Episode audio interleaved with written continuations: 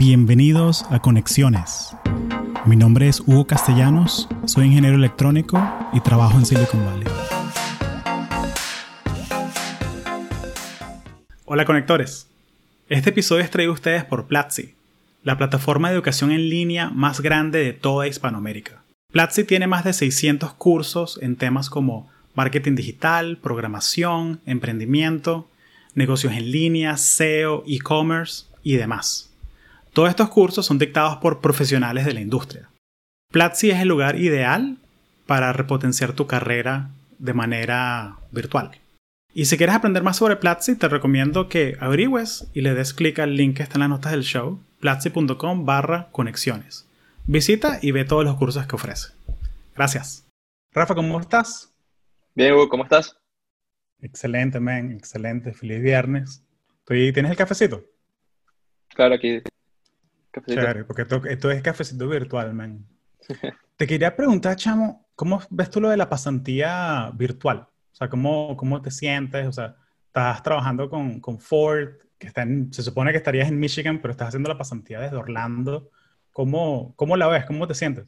En verdad, es, he sentido que, que la compañía lo ha llevado muy bien.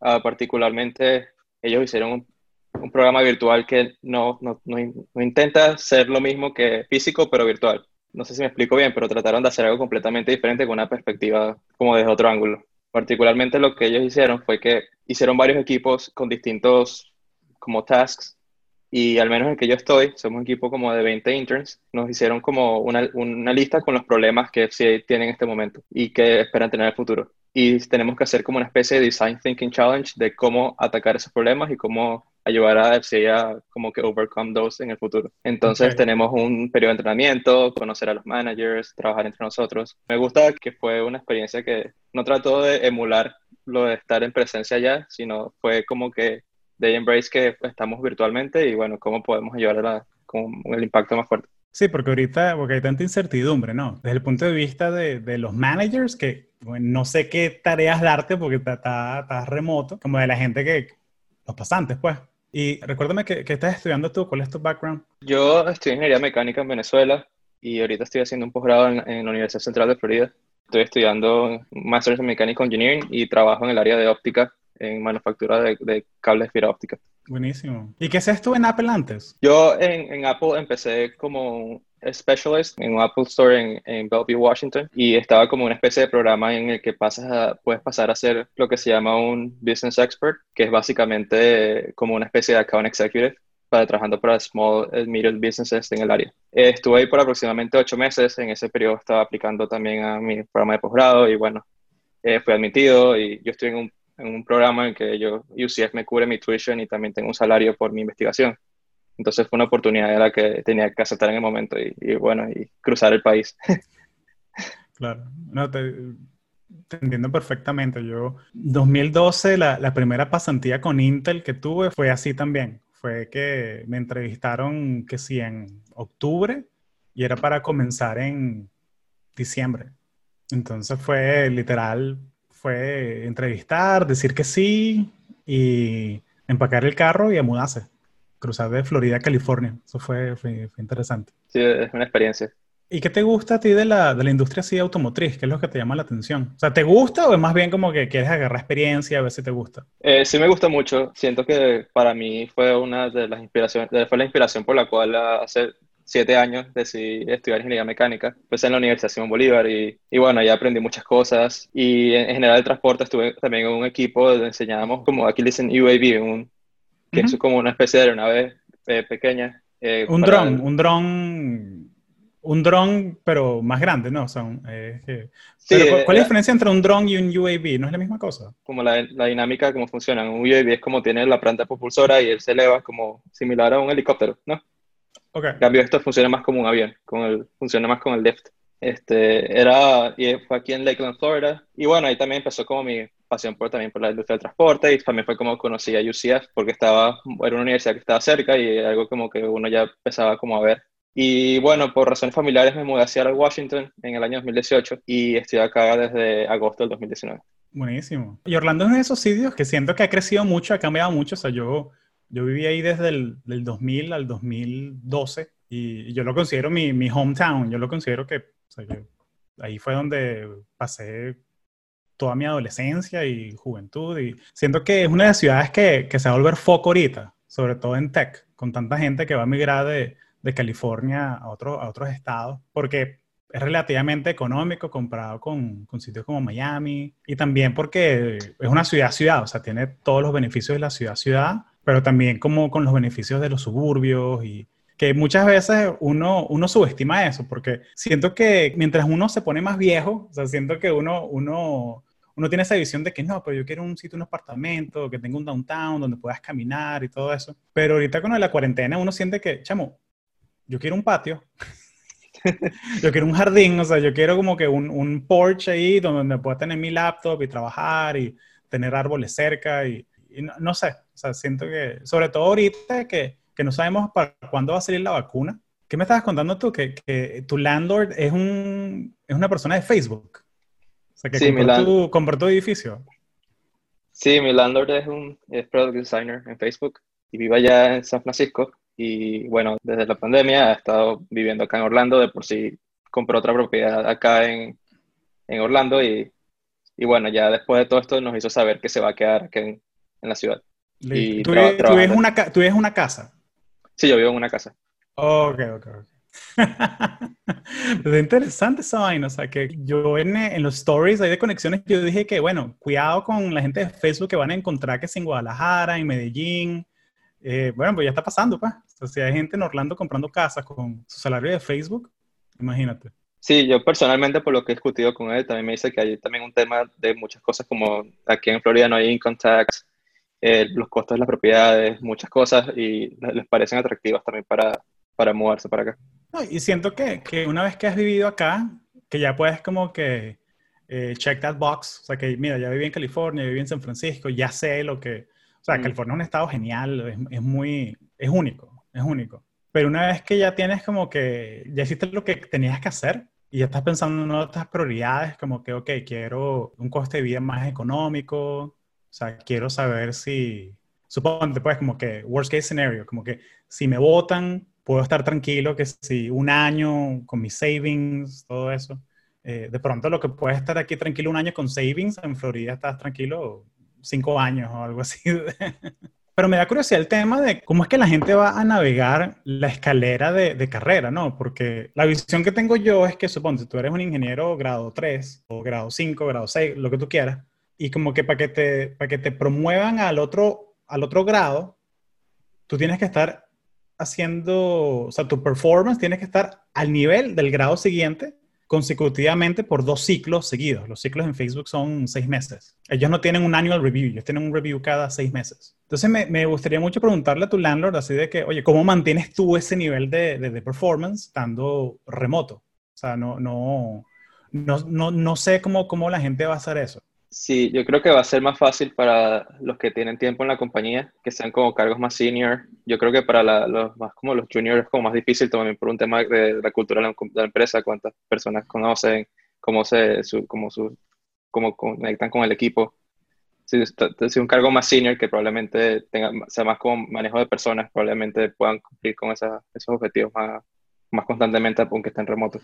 Yo asumo. Sí, y viéndolo desde de cómo funcionan estas compañías que son muy aceleradas. O sea, tu valor no es lo que tú sabes, sino cómo sabes tú, mm, o sea, la gente que tú conoces, cómo puedes tú influenciar a la gente para que hagan cosas por ti. O sea, de pronto tú eres product designer, estamos trabajando un producto, un lanzamiento. Ok, ¿cómo negocias tú tus deadlines con el product manager? ¿Cómo negocias tú, cómo trabajas con lo que si el product marketing manager? También como que está consciente de que, ok, yo tengo un manager que yo le reporto a él, pero tengo que sí, 10 lanzamientos en mi portafolio. Y es una empresa que es muy, por lo menos Facebook es muy, es súper colaborativa. Entonces, lo que dijiste tú al principio, pues que muchas veces construir esas relaciones, tienes que, que piggyback, tú tienes que agarrar de las relaciones que ya creaste para ejecutar cosas. Entonces, ¿qué va a pasar con la gente nueva? Y sobre todo la gente nueva que nunca ha trabajado en una compañía de tech. O sea, siento que va a ser muy difícil reclutar talento raso, raso y, que sea siempre remoto. O sea, siento que no va a ser el Facebook 2005, ni siquiera el Facebook 2010, va a ser otra cosa. Sí, definitivamente, definitivamente va a ser una experiencia nueva para, para todos. Tú te sientes parte de la compañía, o sea, tú, cuando, cuando trabajas casi con Ford, tú te sientes como que bienvenido, te sientes incluido. Sí, yo, yo, yo sí tengo una, una experiencia particular que hace, cuando yo vivía en Seattle, ellos hicieron una, como una especie de premio de scholarship que está en nombre del CEO de la compañía que lamentablemente falleció ese mismo año. Y bueno, éramos muchos aplicantes y bueno, creo que al final éramos como de 600 aplicantes, escogieron a 50, pocos de los graduados de y yo fui uno de ellos. Entonces fui a un evento en la compañía con el CEO de la compañía y no sé, fue como, y gracias a ese premio, a ese dinero que gané, o sea, fui, pude costear mis costos de vida en Orlando en los primeros meses y las mudanzas de Seattle y todo eso. Entonces algo como que tengo una, una conexión especial previa a, a, mi, a mi pasantía. Bueno, sí, porque eso es, eso es algo muy importante, o sea, que uno no es y es difícil explicarlo con alguien que, que, no, que no ha tenido esa, esa, experiencia, ¿no? Pero una vez que tú te metes como que parte de un equipo, de una compañía, que te gusta la cultura, que haces clic, uno como que uno rinde más, uno como que trabaja más duro. Y viene otra parte del tema, ¿no? De, de trabajar remoto, que sitios como Facebook, Twitter, que Twitter anunció que van a trabajar 100% remoto indefinidamente, pues excepto la gente que sé, los servidores, de IT, todo eso, que si yo fuese Jack Dorsey, lo que hago es que mudo los servidores a Washington State y ya, y ya, chao, chao California, o sea, dejo como que una oficina chiquita en California para la gente que quiera venir, que sea periodista o cosas así, pero bueno, yo no soy Jack Dorsey, menos mal, ese, ese carajo tiene que estar más estresado que el carrizo con... sí. Sí, muchas de, las, muchas de estas compañías, como atraen talento, es con los, los perks, entonces, por lo menos los, perks que te ofrece, o sea, los beneficios adicionales que te ofrece, que si Twitter, que tienen almuerzo, desayuno, cena, Facebook, o sea, yo, yo, he ido al campus de Facebook varias veces y, o sea, es muy cool ver que si hay como cafeterías tipo Starbucks en cualquier lado. Si tú has ido a, a Disney, que tienen la entrada que es Main Street USA, es igualito porque es el mismo diseñador, el mismo arquitecto que hizo Disney, lo contrataron para que hiciera el, campus de Facebook, la, entrada y todo eso. Entonces tú entras y son puros negocios como que una tienda de cupcakes, un restaurante, un cafetín, un gimnasio, tienen que ser un cuarto, pero ni siquiera es un cuarto, es un arcade completo, o sea, una, como que una tienda de, de maquinitas y la gente está jugando fajada, y como que un viernes a las 11 de la mañana, la gente fajada jugando maquinitas en, el campo de Facebook. Y, ese sentido, esa cultura muy de, como muy college, es algo muy, muy de, muy de Facebook. Entonces como que ya no van a poder proveer esos beneficios, entonces como que, no sé, o sea, no, no, no sé si, o sea, no estoy diciendo que no valga la pena trabajar en Facebook, pero hay mucha gente que va a decidir no irse a Facebook porque ya no van a tener esos beneficios. No sé, tú, tú, tú, te irías a trabajar en un sitio que, que, o sea, porque son beneficios que la gente ha tenido todo su tenure. Y ahora te dicen que, bueno, no, nos vamos remoto y chao, chao, chao comida gratis, chao maquinitas, chao todo eso. Como lo dices, la perspectiva es que si ya lo tuviste, que te lo quiten es como mucho más difícil que si nunca lo tuviste y, y entras a la compañía, por ejemplo, desde el punto de vista de un estudiante que está abierto a, muchas opciones, ¿no? Yo no lo vería como un, factor a unirme a una compañía, pero una persona que probablemente ya está, ya está experimentada, ya está en el área, ya ha trabajado en varias de estas empresas, ya lo siente como algo más importante. ¿Qué es más importante a ti, para ti a, la hora de escoger un, trabajo? Y suponte que te pongan como que si dinero, los beneficios extra, el equipo, como que, que el trabajo te importe, o sea, ¿qué, qué, qué es lo que sientes tú que, es más importante para ti como estudiante que quiere irse a, a tech? particularmente soy una persona que como que siempre le gusta retos nuevos, como que challenge myself, entonces siento que tiene que ser algo retador, que tiene que ser algo que en lo que yo crea en el proyecto y además donde yo vea oportunidad de crecimiento. O sea, yo no soy una persona que no me gustaría estar 10 años en la misma posición. Quisiera hacer como algo, algo donde yo vea que ellos eh, confían en mí y hay capacidad de, de subir. Eso para mí es más importante que la compensación y también que otros perks adicionales. Y el tema de la diversidad, o sea, que si, un equipo, si es un equipo que son 90% caucásico o, de, o, de, o, son todos que sí de, de, la India o China o algo así, eso, eso te afecta a ti a la hora de, escoger un equipo. O sea, como que te sientes más bienvenido a un equipo que sea ya latino o, o es indiferente. Definitivamente yo creo que sí, es un, es un factor, es algo que, que, que, sí yo pensaría. Yo creo que también es porque yo creo que parte de, trabajar en un equipo que enfrenta estos retos muy importantes y estas soluciones a muchos problemas tiene que ser un equipo diverso. porque si quieres resolver los, los problemas, sabes, más diversos y que afectan a la mayor cantidad de personas posibles, tienes que tener un equipo diverso por las perspectivas. Entonces, pienso que es como para mí es como un factor de saber si, porque yo, pienso que una, empresa que está como que trabajando para resolver estos problemas que nos afectan a todos, tiene que ser una empresa lo más diversa posible.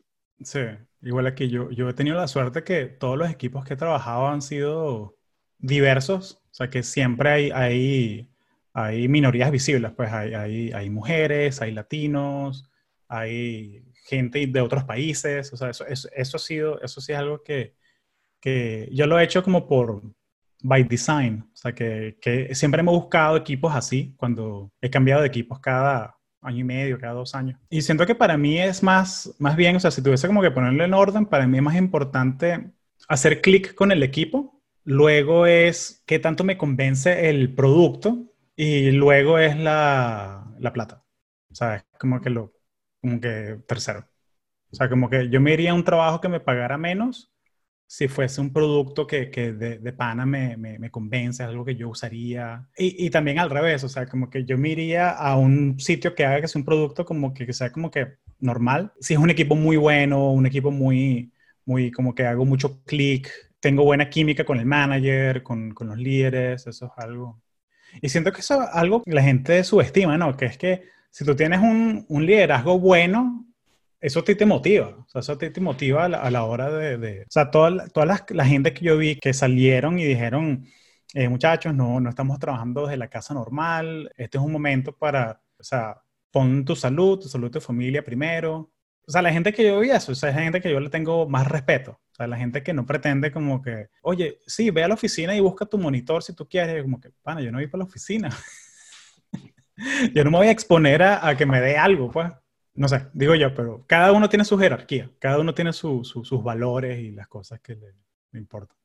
Yo leí en Twitter el otro día que alguien puso que en los próximos años una pregunta que uno debería hacer cuando está en una entrevista a, a, a un employer que pueda hacer, que pueda, te pueda contratar es preguntarle cuál fue su respuesta en la, en la época del COVID-19 con sus empleados. Y yo creo que eso es algo importante también para saber si puedes hacer clic con ese equipo. Me parece importante. Sí, y siento que muchas veces cuando estás teniendo esa conversación, yo, yo leí el mismo tweet y todo eso, pero poniéndolo como que más, más bien como que en...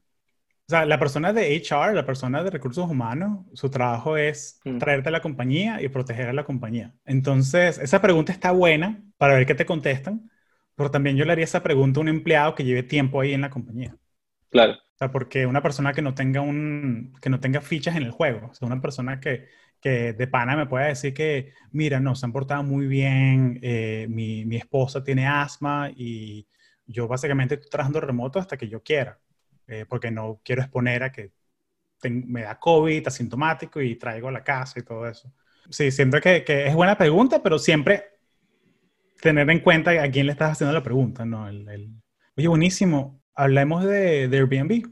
¿Cuándo fue? 25% de la, de la fuerza sí. de, de, los workforce de Airbnb que, se, que le, les dieron layoff. Qué locura, man. O sea, 25% sí. y, y, creo que, no sé si te leíste la carta del CEO, que hizo una carta abierta diciendo que básicamente que es un momento difícil y, y hablando de cómo van a ser la estructura de los layoffs y, y, siempre de una manera respetuosa. Pero siento que algo, algo que hizo muy bien es como que la empatía.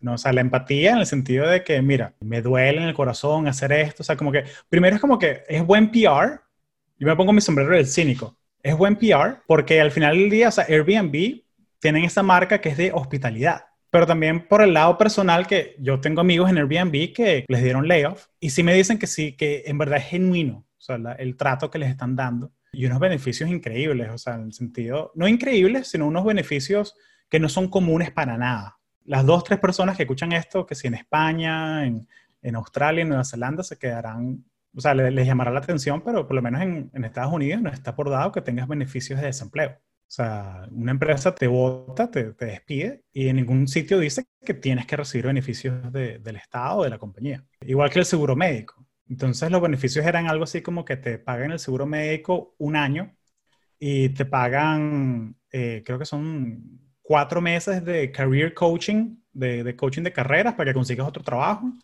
y algo así como seis meses de, no tengo las cifras aquí enfrente, pero algo así como que seis meses de cuidado psicológico, si lo necesitas. Que eso es algo que en verdad no, no, no es algo común para nada. O sea, ilegalmente Airbnb no tiene ninguna obligación de ofrecer esas cosas. Pero el otro lado es que hay como que, o sea, porque estamos en Silicon Valley y todo esto, y la gente se olvida, ¿no? Pero por lo menos hay otras compañías como que General Electric anunció que iba a dar a layoff a 10% de su fuerza de trabajo. O sea, que eso, que eso es algo inaudito, pues. O sea, son, que es algo como que 50 mil empleados a nivel global. Pero nadie hace como que memes por General Electric, nadie hace como que post stories así de que eh, General Electric, los queremos, estamos contigo. Pero Airbnb, como es el startup, la marca cool, ahí sí, ahí sí la gente es un poco más, más sympathetic. Entonces, eso, eso me parece irónico, pues eso que, que la gente está haciendo. Es, es bien irónico, estoy de acuerdo. Hola conectores, espero que estén disfrutando el episodio. Este episodio es traído a ustedes por Platzi, la plataforma de educación en línea más grande de América Latina. Muchas veces me preguntan, oye, ¿por qué recomiendas los cursos de Platzi si la gran mayoría están en español? Y la audiencia que escucha conexiones y muchos de los profesionales que yo invito están en Estados Unidos. Y resulta que estoy seguro que todos tenemos familia, primos, tíos, hermanos o amigos que todavía viven en Latinoamérica y se sienten más cómodos aprendiendo sobre estos temas en español. Entonces, aunque tú seas un profesional que ya la estás logrando en tu carrera, ve Platzi como una cosa que le puedes regalar a un primo, un tío o alguien que vive en Latinoamérica o en cualquier lugar del mundo y tiene curiosidad de aprender sobre estos temas y lo prefiere hacer en español. Entonces Platzi no solamente puedes comprar una suscripción para ti, sino también si te quieres convertir en estudiante o regalar una suscripción de estudiante, lo puedes hacer. Así que ve ya mismo al link eh, platzi.com barra conexiones y explora más de 600 cursos que Platzi tiene en emprendimiento, programación, inglés técnico y demás. Gracias y espero que disfrutes el resto del episodio. Sí, ¿qué pasó Javier? ¿Cómo está Miami? ¿Me cuentas? Hola Javier. Sí, ¿Te acuerdas, ¿te acuerdas de Rafa? Creo que se conocieron Sí. En, en Arizona. Sí, sí, sí, Sí. me acuerdo. Chévere. No lo conocimos Mira, realmente, pero chévere. ta- Estamos estamos grabando ahí para hacer un contenido extra para la gente de... Me metí en esta vaina que se llama YouTube y quiero ver si la gente ve estos videos o no. O sea, vamos a ver. De verdad, coño, qué peculiar. No he escuchado de ella. Sí, eh, es una vaina que Google los va a adquirir, entonces les debe ir bien. Eh, Está bien. sí, estoy, estoy grabando para que, para que no hablemos de nuestros planes de, de Global Domination aquí en cualquier persona lo puede escuchar. Pero lo que el pana Rafa estaba diciendo ahorita, que es súper interesante, es que su landlord es de Facebook, es un product designer de Facebook. Ah, vaya. Y por la pandemia se fue a trabajar desde la casa en Orlando, que tiene allá con, que, que Rafael al- alquila ahí. Y se acaba de comprar otra casa en Orlando también. porque, porque el pana, pasaron el announcement y el pana como, bueno, me quedo de vivir acá. Así que Mosca, Mosca tú te- tienes un poco de vecinos de Amazon, de Facebook, de Twitter, eh, Sorprendería. eventualmente. No me sorprendería, honestamente. Sí, esos meetups de tequería van a estar llenos de, de California expats, eventualmente. De que, que de todos lados, creo yo. De Nueva York, de Los Ángeles. De San Diego Sí, lo sí. dudo. San Diego es muy paradisíaco, en mi opinión. Muy mucha gente se va a ir para San Diego. Es que una vez que vives en San Diego es como que ¿para dónde vas a agarrar? O Exacto. sea, en, en- en serio, ¿para dónde vas a agarrar? Ves como Carrizo te compras un studio apartment, aunque sea, y ya, bueno, este es mi castillo y aquí me quedé, pues, ¿qué, qué voy a hacer? Después de San Diego, coño, máximo te irás a vivir, que sea, a Puerto Escondido, una vaina así, a Ensenada, y un poco de gente de Ensenada también. Capaz, capaz. No, pues diría South Florida, pero, o sea, lejos de Miami, eso sí. Porque esa es la otra opción, creo yo. Mi gente, yo sé amigos que se fueron de Texas o lugares que sea New Hampshire o, o Maine y dijeron, no, y tal, me voy para Destin, Florida. Ok. O que si Clearwater, Florida. Como que, ok. Tú tomaste lo Sí. del retiro bien, bien en serio, mucho más anterior a lo que tenías planeado, creo, y así fue. O sea, en, Claro. seis meses, en vez de seis meses, un año, perdón, en vez de, no sé, cinco años y que no, en seis meses me mudo. Mierda, eso fue rápido y fue. mucho. No, fue de una, fue de una. Sí, porque y siento que como que la, no sé cuál, cuál sea el average, el average age, cuál es la, edad promedio en Florida, pero después de esta vaina va a bajar como que 20 años, una cosa así. Sí, pero, pero no sé, como que, y esta es una pregunta que cada persona la podrá contestar de su manera, pero a mí personalmente no me importa mucho que un trabajo ofrezca que si comida gratis, desayuno, almuerzo, cena, no, no me importa mucho. A mí como que las cosas que sí le saco provecho a, las oficinas Silicon Valley es que el gimnasio, que si el servicio de, de, de lavandería, porque ustedes saben que soy un flojo, no me gusta el lavarropa. Esa cosa sí le saco provecho.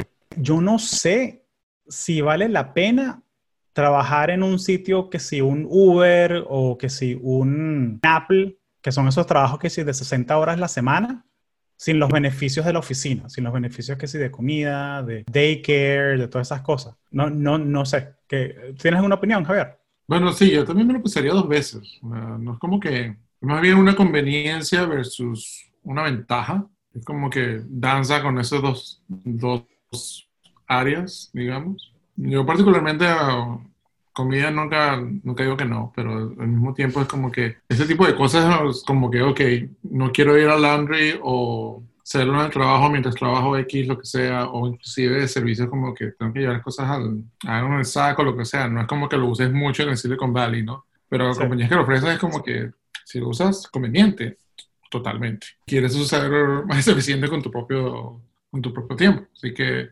no sé, no creo que me, importa, me no lo extrañaría en tal caso, ¿no? Sí, simplemente tendría que hacer más, pensar en cómo ando lo voy a hacer y prepararme y, de esa forma, pues, uh, lidiar. Eh, lo que es, por lo menos, beneficios como comida son, son cosas que mucha gente inclusive lo contempla en lo que es su, su presupuesto anual, ¿no? Ok, bueno, si voy a comer dentro de la compañía, coño, me voy a ahorrar tanto dinero o sea, al año de estar saliendo, o preparar, o, o, puedo hacer tiempo para otras cosas, o lo que sea. O agarro algo a la oficina, me lo llevo a la comida a la casa, lo que sea. Ese tipo pasa porque, porque muchas compañías allá por lo menos lo ofrecen. Pero de verdad es más un, tema de conveniencia en, en, sí, ¿no? Y lo que hemos visto ahora, por lo menos con la pandemia, como que, bueno, todo el mundo sabe cocinar algo. Y ese algo, entonces, por lo menos le genera más bien que ahora puedo dedicarme más tiempo a, hacer algo nuevo, una receta nueva. Y, si eso va a ser, eh, ese, quitarte esa conveniencia, más bien puede que sea algo positivo para mucha gente. Y así como lo hemos visto, pues en Facebook ya nadie va a tener que ir a la oficina. O sea, menos que tienes que estar en la oficina para algo físico, hacer, chequear tú mismo, no. Sí, o la, gente de los, los, panas nuestros, que de pana tengo que invitarlos para el podcast. Pan Andrés, que, que, está en Oculus, que él sí tiene que ir a la oficina, pues, porque él, trabaja con hardware y con cosas así. Y también porque está esta ventana de tiempo ahorita, que lo que dijo, lo que dijo el panita Zuckerberg fue que disfruten la bonanza hasta el primero de enero de 2021, que después le vamos a normalizar el salario a, a la economía local. entonces, entonces que todavía les van a pagar top of band o sea, el, el, el, tope de la banda de salario de donde estén, pero obviamente, o sea, tu salario de 220 de Facebook no te lo vaya para Florida, no te lo vaya para Mississippi, ¿oíste? Obviamente que no. O ni Alabama, ni Georgia, olvídate esa vaina. Sí, olvídate esa vaina. Te van a pagar tus, tus 80 mil al año, que es como que top 1% en Alabama. Ya. Eh, pero, pero, pero vas a tener que trabajar tus 60 horas o lo que sea para ejecutar en... Que bueno, que también, que, también es otra vaina, porque la, gente que trabaja en Facebook, Rafa, nosotros hemos conocido gente en, aquí que trabaja en Facebook que, que no están en Facebook por la plata, están porque de pana creen en el producto y de pana creen en el tema del impacto y el tema de que, mira, que es la marca, ¿no? O sea, como que quiero ser parte de algo más grande que yo. Y es muy divertido de pana, o sea, cuando, o sea, yo veo que si los analytics del podcast o lo que sea, y veo como que, ah, mira, qué cool, ahí eh, 2.000 personas que escucharon tal vaina. Pero tú trabajas dentro de Facebook y tú como que sí, yo diseñé el botoncito tal que cuando le das eh, like a los comentarios dentro de los anuncios de cumpleaños. Y eso es un, de pronto pues un, producto que lo, lo, tocan 180 millones de personas. ¿Sabes? Entonces como que la, la, escala es muy diferente. Y eso, y no es por nada, pero a mí me, esa vaina me emociona. que ya va, yo estoy haciendo una vaina que la van a ver 100 millones de personas. ¿Qué es esto? No sé, es como que el, geek interno se le, se le alborota a uno. Sí, un impacto grandísimo. Rafa está haciendo una, una pasantía remota con, con Ford desde, desde Florida. Oh, fino. Felicidades.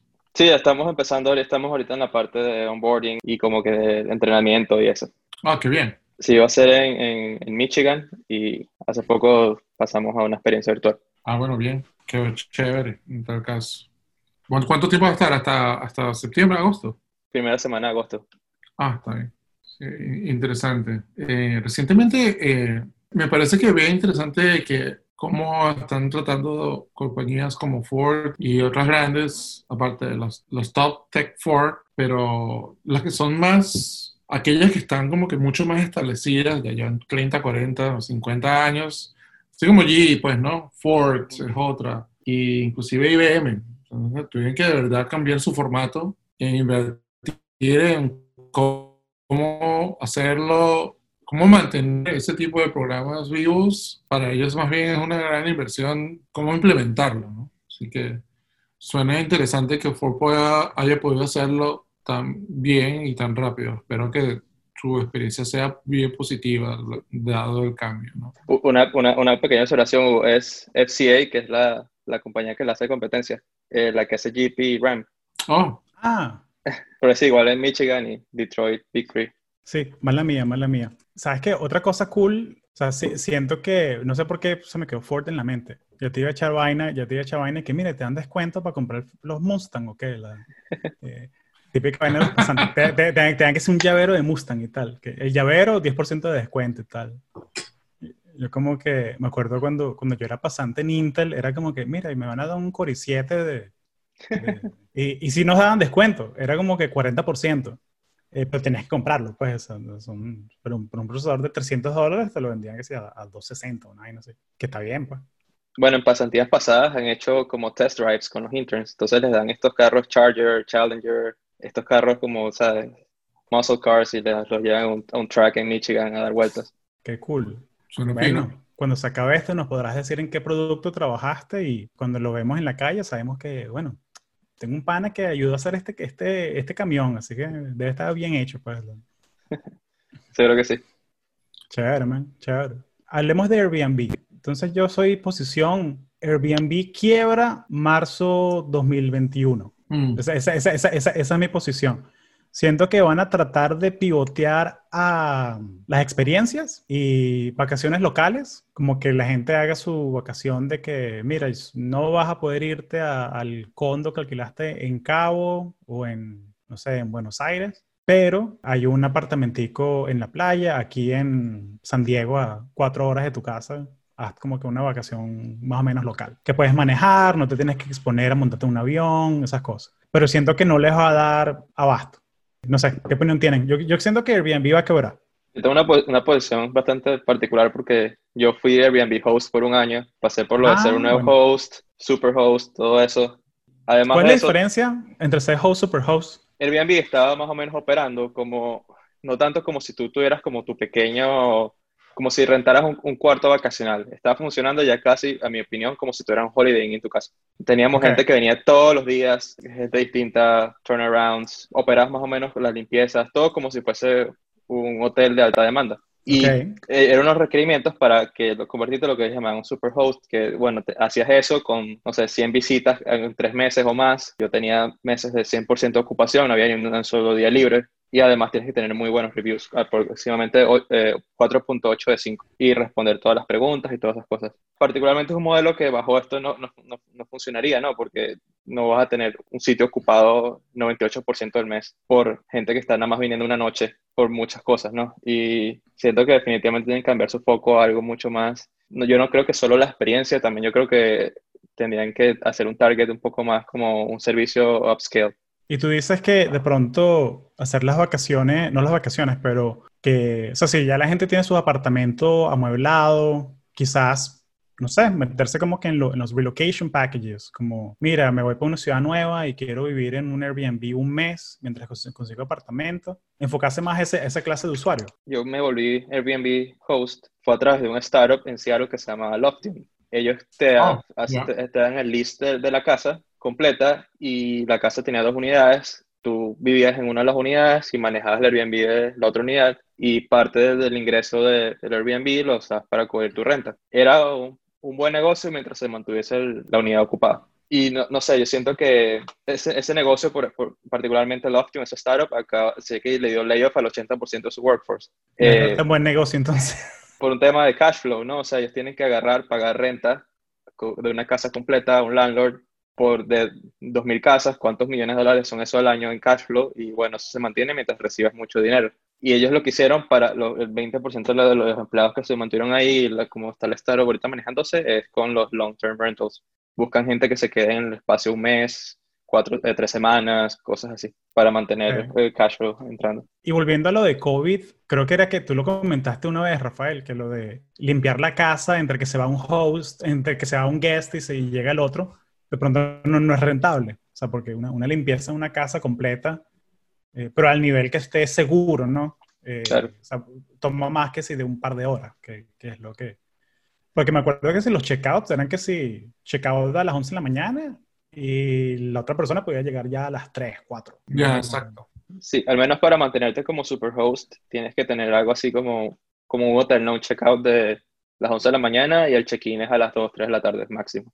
Y en, ese, en esa ventana de tiempo tienes que cambiar las sábanas, limpiar todo eso. Por ejemplo, yo trabajaba, entonces no podía hacerlo. Entonces se cobraba un cleaning fee atrás de Airbnb y que lo paga el guest y contratas un servicio de limpieza. Pero bueno, era también un servicio de limpieza que tenía que estar disponible para ti todos los días. Y al menos en Seattle eran aproximadamente unos 80 dólares por limpieza y era una limpieza, yo llamaría muy express. O sea, que quedara el sitio bien, pero no, no, o sea, no, no, es como decir apto para la situación en la que estamos. Para eso sería una cosa mucho más profunda que necesitaría al menos un día completo entre guest y guest para limpiar.